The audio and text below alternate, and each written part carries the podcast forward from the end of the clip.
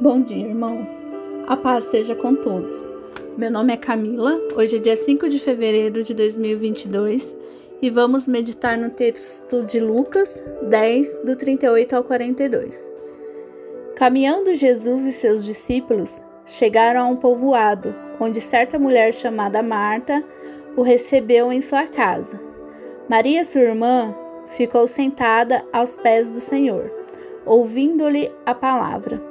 Marta, porém, estava ocupada com muito serviço e, aproximando-se dele, perguntou: Senhor, não te importas que minha irmã tenha me deixado sozinha com o serviço? Disse-lhe que me ajude. Respondeu o Senhor: Marta, Marta, você está preocupada e inquieta com muitas coisas. Todavia, apenas uma é necessária. Maria escolheu a boa parte, e esta não lhe será tirada. Quando Jesus, Jesus chega à casa das irmãs, Maria logo se senta aos pés de Jesus, pois ela sabia que essa era uma oportunidade única. As mulheres não podiam se sentar com os homens para aprender. Maria nos mostra, nos mostra que a boa parte é o tempo que investimos ouvindo, aprendendo, estudando, orando, buscando realmente mais o Senhor. O tempo é uma das coisas que temos de mais precioso. Ele não volta e nós precisamos decidir como iremos gastá-lo. Já Marta tomou para si a responsabilidade da hospitalidade.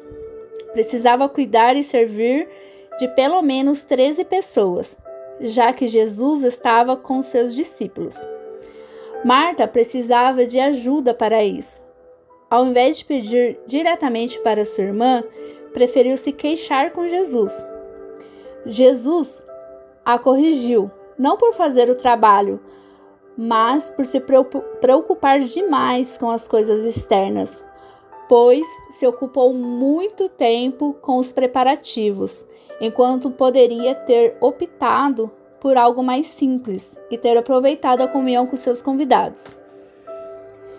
Ao fim, percebemos que os dois papéis são de extrema importância e encontramos fundamentos bíblicos para os dois.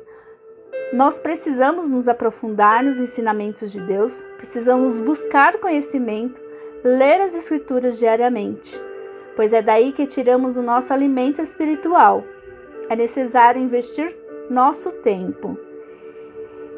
Inicialmente, talvez seja algo difícil para alguns de nós, mas é necessário disciplina, persistência e constância, e logo que de início fazíamos por obrigação, passa a queimar em nosso coração e torna-se algo prazeroso assim como também é fundamental nós servirmos no reino de Deus, nós estarmos dispostos a trabalhar na obra.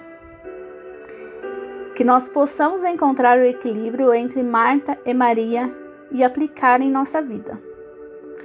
Um lindo e abençoado dia.